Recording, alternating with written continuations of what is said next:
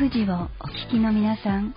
こんにちは。美容家の吉川千秋です。作家の北原みのりです。この番組は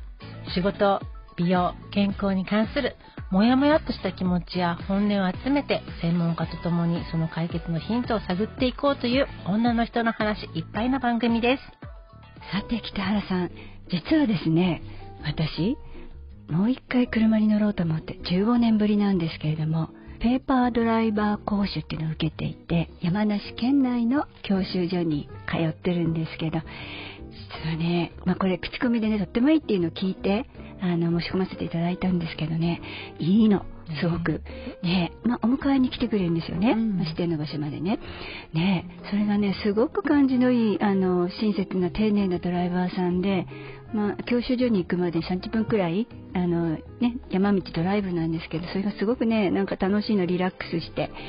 で、それから今回はですね、女性の教官さんだったんですけど、正直緊張するじゃないですか。教習所って。でもそれに15年ぶりだし。なんかねすごく和んで。そしてね何より私ねまあいろんなことはすごく良かったなと思ってるんですけどあともう一個はねお手洗いがとっても綺麗だったのね。大事。そそれってすごく大事なんですよね。だってちょっともうそろそろ始まるって時にちょっとトイレ行こうかな緊張してるし、うん、また行ったりねいろいろするんですけどトイレがすごく綺麗だったのと。あとね感動的だったのは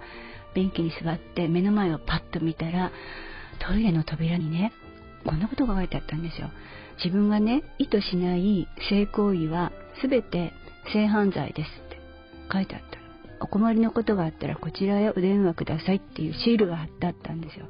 いやここが全部こう素晴らしいっていうのはやっぱり人への配慮があるところなんだなと思って。私ねこれをねお伝えしたらきっと北原さんがね感動するだろうと思ってね。まあ今日ねあのお話でお伝えしましたけどとってもね感動しました？いや、うん、だってそのトイレに座って初めて見える場所にそれがあるって、うん、すごく心に残るし、うん、それに刑法改正が、うん、あの国会で審議されましたけれどもなんか本当に困ってる時に連絡しようって思える場所、でも教習所っていろんな世代の人がね行くとこだと思うんですけれどもそれがトイレにあるってちょっと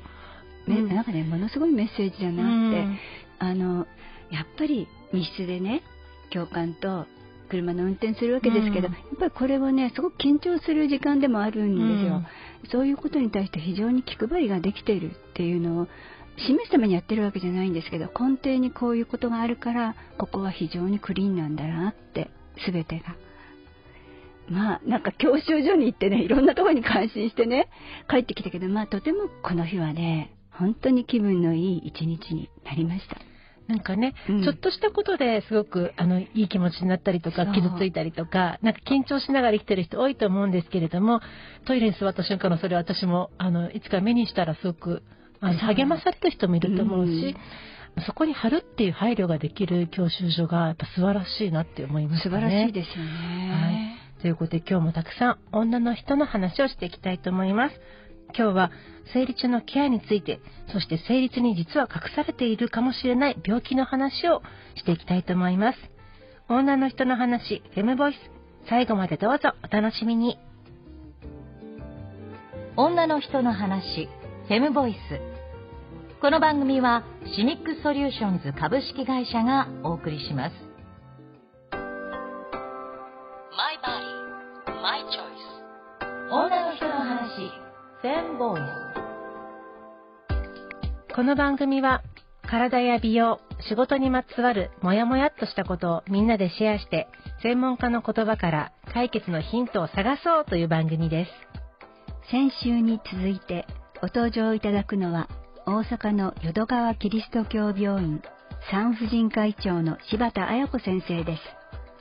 柴田彩子先生は2011年に群馬大学医学部を卒業され、沖縄県立中部病院を経て、現在は大阪の淀川キリスト教病院産婦人科医長になられました。著書に患者さんの悩みにズバリ回答、女性診療エッセンス100、女性の救急外来、ただいま診断中などあります。先週に続き、今週も柴田彩子先生をお招きしますが、柴田先生は実はいきなりお医者様になられたわけじゃなくってえー、群馬大学医学部にいらっしゃる前に名古屋大学に通っていらっしゃいました。で途中ですね、まあ、旅があのご趣味でバックパッカーだったんですよね。であの世界回られる中でやっぱりいろんな女性とそれから子どもたちの現状を見て、ね、ご自分が何かできることはないかということでお医者様に、えー、なられました。で私とは女性医療ネットワークという NPO で先生も理事私も理事、まあ、ご一緒させていただいているわけですけどもうその人柄にね日々日常から触れるに、まあ、本当に話しやすいそして分かりやすい講座もいくつもお聞きしましたけど本当に素晴らしい先生でやっぱり私たち知りたかったことを皆さんに分かりやすくお伝えするのぜひ柴田先生だなっていうことでお声がけさせていただきました。先週も生理痛のことがあの、はい、本当に分かりやすくあこういうことだったのかと、うん、私もね今もう生理ないですけど本当に知ってたかった。はい。では生理のことについて今週もね、うん、あの生理の今度ケアのこととかについてお話をいただきたいなと思っています、はい、今週もリモートでのご出演となります。柴田彩子先生こんにちは。和田先生こんにちは。FM 富士をお聞きの皆さんこんにちは。柴田彩子です。よろしくお願いしますよろしくお願いします。はいあの生理中。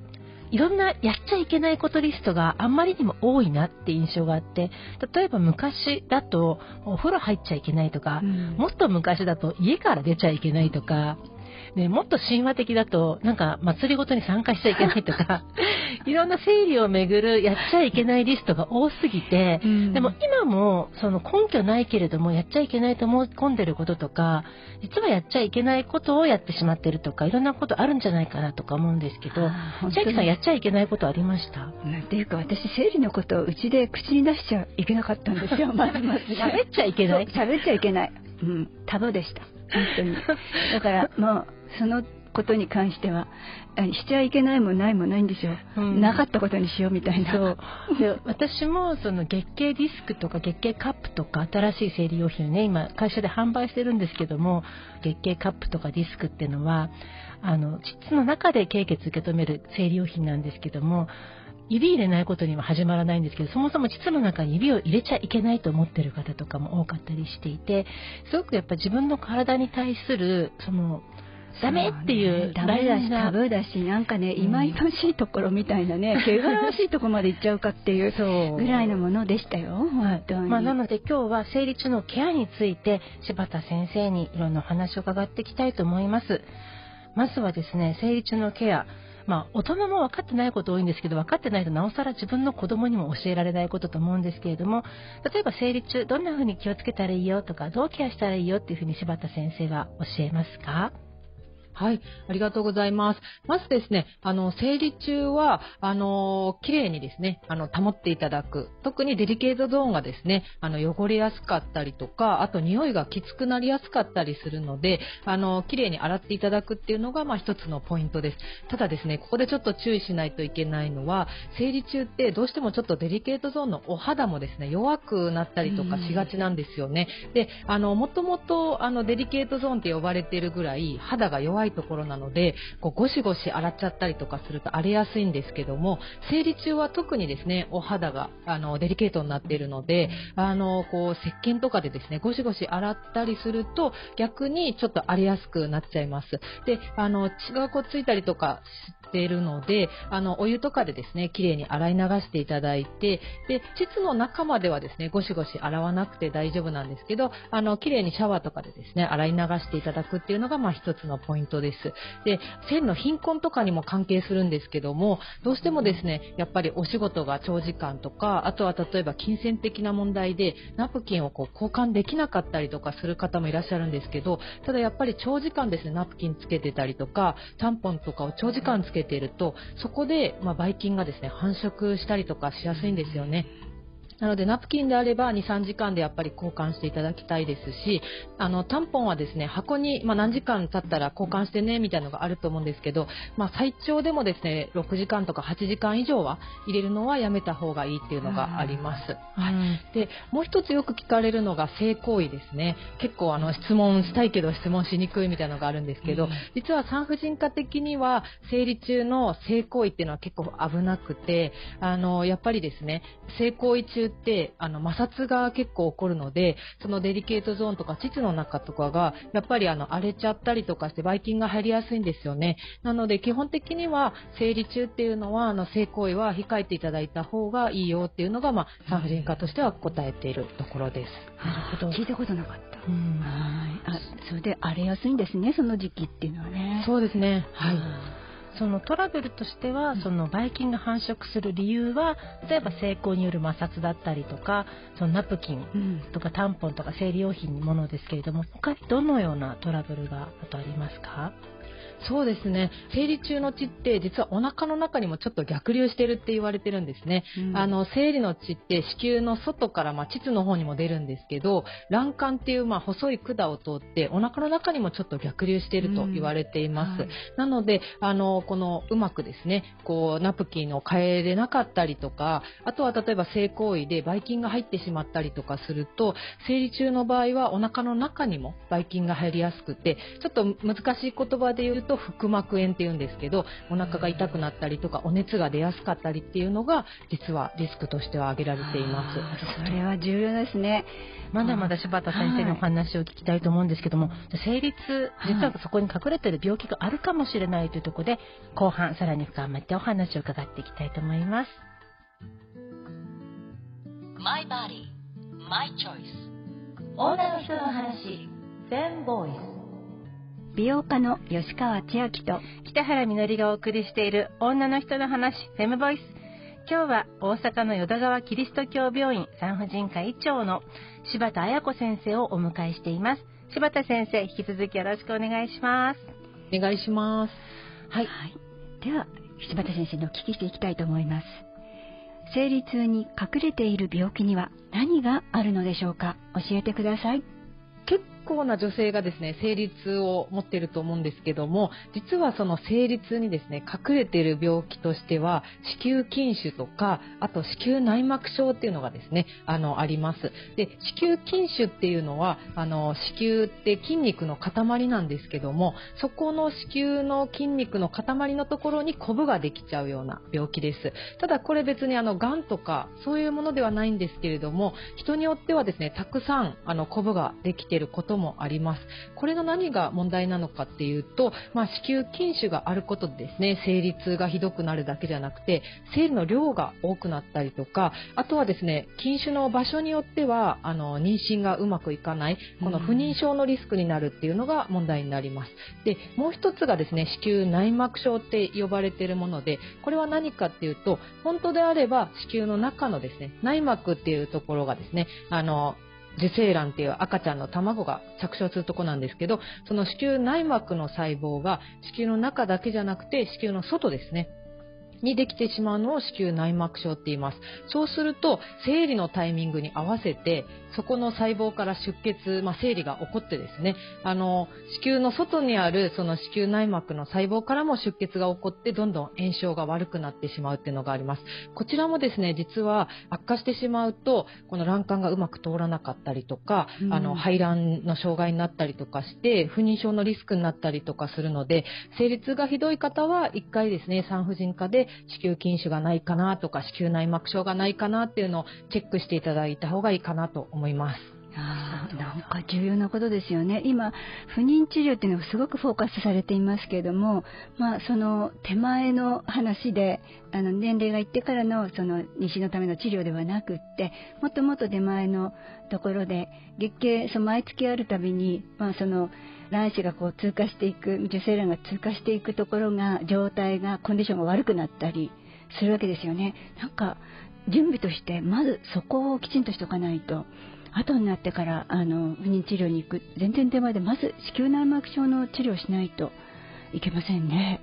はい、実際には本当にそういう方がたくさんいらっしゃって、はい、これから頑張って妊活するぞって思って産婦人科に来ていただいたら子宮筋腫が見つかって手術を先にしないといけないとか、うん、子宮内膜症があって先にそっちの治療をしないと妊活ができないとかっていう方もいらっしゃるので、はい、ぜひですね早めにですね一回あの受診をお願いします。はあ、かしこまりました。じゃあここでですねシミックソリューションズの Z 世代の若手社員レポーターからレポートが届いています。柴田先生も一緒にお聞きください。今日の担当は工藤のぞみさんです。リスナーの皆さん、北原さん、吉川さん、柴田先生、こんにちは。現役若手社員レポート、レポーターの工藤です。今回は子宮頸がんを予防する HPV ワクチンについてお話しさせていただきます。5月に HPV ワクチンについて興味深い記事を見つけました。2023年4月から HPV ワクチン9価も定期接種の対象となり無料で接種できるようになりました。という記事です。子宮頸がんは毎年1万人の女性がなっておりそんな子宮頸がん発症リスクを下げるのが HPV ワクチンです。今日本で承認されているワクチンは2価4価9価の3種類あり数字が大きいものほど高い予防効果があると言われています。これまで2価4価が講義対象でしたが今年の4月からはなんと一番予防効果の高い9価も公費で接種できるようになりました。最近 YouTuber や Instagrammer の中で子宮頸がんにかかったことを公表した方もいるので HPV ワクチンを接種する人が増えてがん発症率の減少につながればと思います。今回の記事よりワクチンには種類があり接種する際に選択できること。また最も高い予防効果のワクチンが今年から公費対象となることを初めて知りました。自治体によって取り組んでいる内容が異なるため知らなかったから活用しなかったというもったいないことがないように情報は教えてもらうだけではなく自主的に調べていく必要もあると思いました。自身の健康は誰よりも自身で守る大人になるとなおさらそれを感じています。自分の健康は一生付き合っていくものなので大切にしていきたいです。以上、現役若手社員レポートでした。レポーターは工藤のぞみさんでした。柴田先生、いかがでしたか？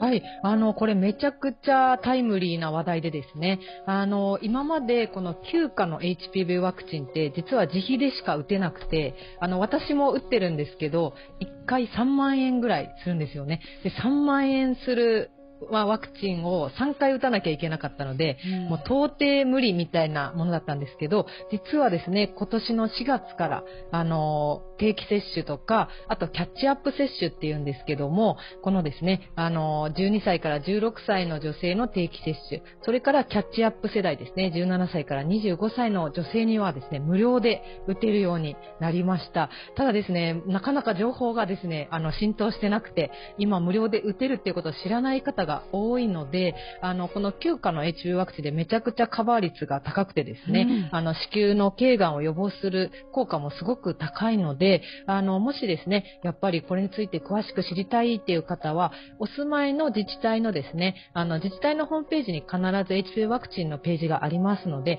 そこをですね、一度ご覧いただければと思います。はい、自治体のホームページをチェックするということですね。あの、先生、ちなみに25歳の方まではなんとかあのなりそうな感じがするんですけどね、もう出向いていただいてチェックしていただいて、それより上の方っていうのはもう自費で受けるっていうことですよね、今のところはね。そうなんですよ、はい、ちょっと残念ではあるんですけれども、自費になってしまいます。はい、あのちょっとね、痛い金額ではありますけど、まあ、毎年3000人あの前後の方が亡くなってるってことを考えると、まあね、あのぜひねあの、ちょっと辛い金額ではありますけど、受けてほしいワクチンだと思います。あの何歳ぐらいまでワクチン受けた方がいいっていうこととかありますか？そうですね。あの、研究で効果がま報告されているのが45歳までっていうふうに言われています。うんうん、なので、まあ、45歳までの方で、あの、あれば、あの、HPV ワクチンの効果っていうのは、あの、あるよっていう形でご紹介しております。やっぱりあの、女性にとってあの子宮を守るってすごく大事なことなので、ぜひですね、ご自身のあの子宮を守るためにこの HPV ワクチンについてあの知ってほしいなと思います。その9価のワクチンは1回受けたらもう一生受けなくてもいいものなんでしょうか？あの、実は3回セットになっているので、はい、そうなんですよ。ただ、あの、15歳までに受ければ2回接種で大丈夫なんですね。これちょっとややこしいんですけど、若い方の方が抗体がつきやすいので、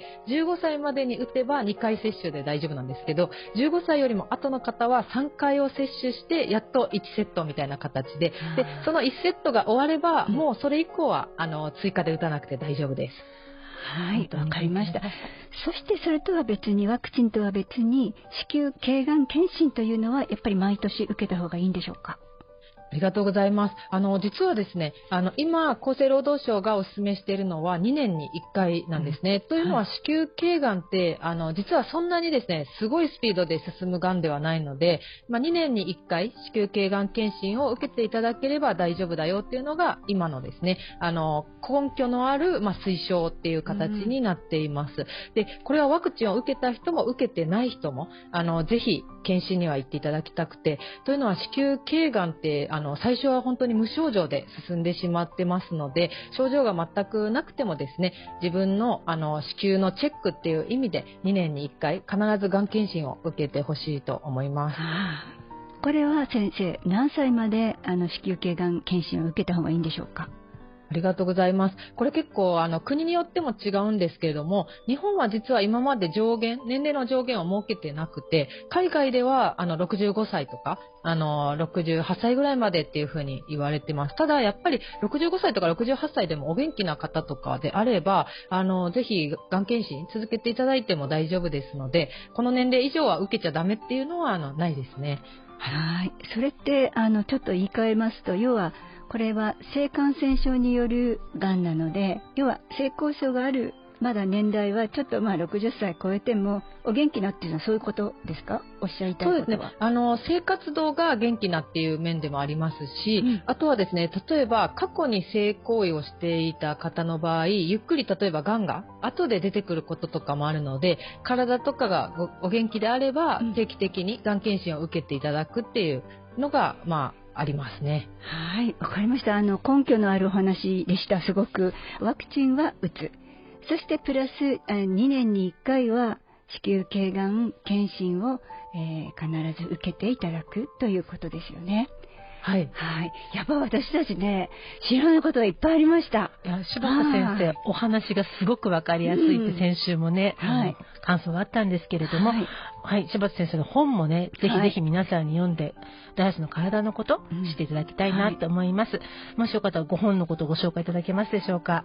はい、ありがとうございます。あの、今回のですね、あの、HPV ワクチンのこととか、あとは低用量ピルのこととかを含めて、あの、ウェメンズヘルスケアっていうですね、本を書いております。あの、HPV ワクチンについてもっと知りたいとかですね、あと低用量ピルもうちょっと知りたいなっていう方は、このウェメンズヘルスケアっていう本をですね、マストミニマムっていうサブタイトルがついてるんですけども、の本をですね、ちょっと見ていただければ嬉しいです。ありがとうございます。そうしましたら柴田先生最後にリスナーにメッセージをお願いします。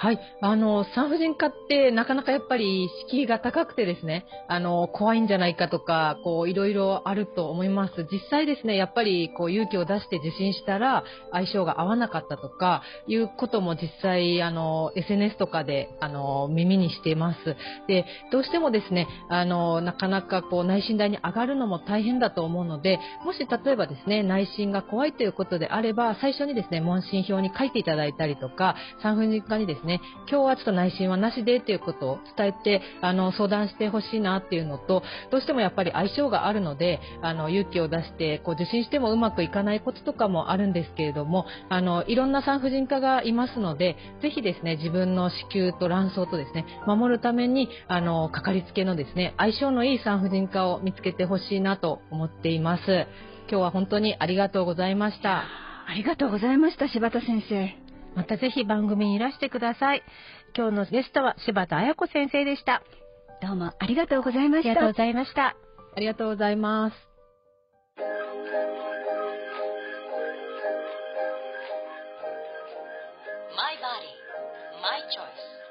女の人の話、10ボーイズ。美容家の吉川千秋と北原みのりが FM 富士からお送りしている女の人の話、フェムボイス。柴田先生のお話本当に分かりやすかったですね。いや本当に分かりやすかったですしいやまたまた知らないことがいっぱいあるなって改めて思いました。本当にあのこういう産婦人科の先生が増えると本当にいいなってしみじみ思いながら聞いてました。はい、柴田先生もバックパックでね、うん、あの海外旅して、やっぱり女性が困ってる人いっぱい見て婦人科になろうっていうふうに思われたっていうお話でしたけどそもそもあの、まあ、産婦人科の歴史って困ってる女性たちのために女性たちが産婦人科になろうと思って始めたところが日本の女医の歴史も始まっていると思います。やっぱり女性の身体に対してね、こういう本当に信頼できる先生、私たちも見つけていけたらなっていうふうに思います。はい。はい、えー、柴田彩子先生のお話、ぜひ皆さんの感想も聞かせてください。My body, my choice. 女の人のボーイ女の人の話、フェムボイス。あなたの声を聞かせてください。メッセージは FM 富士のホームページにある番組ページから送ることができます。そして Twitter でも参加してください。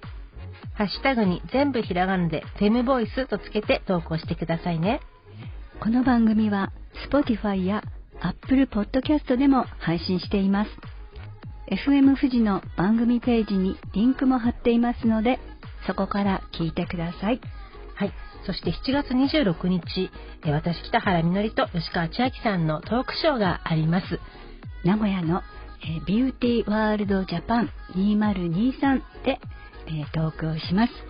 テーマはフェムケアとセクシャリティについてお話ししたいと思います。はい。今日のね、はい、あのお話の生理の中でのケアについてもいろんなお話ができるかと思います。まあ、先生生理中ゴシゴシ洗っちゃいけないとおっしゃってましたけども、はい、生理中のあの洗い方洗い方外石の洗い方とか、うん、そういったこともねお話できればと思っています。ぜひあの名古屋の方やっていただければと思います。はい、お待ちしています。女の人の話フェムボイスそれではまた来週お相手は北原みのりと吉川千秋でした。女の人の話フェムボイスこの番組はシミックソリューションズ株式会社がお送りしました。